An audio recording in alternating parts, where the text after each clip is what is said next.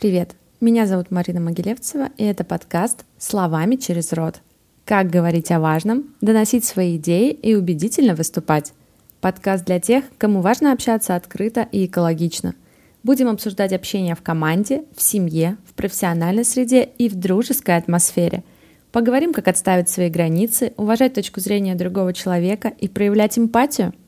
Да, здесь должен быть приятный джингл, но мы его еще не записали – Сохраняйте подкаст в избранное, чтобы не пропустить ничего интересного.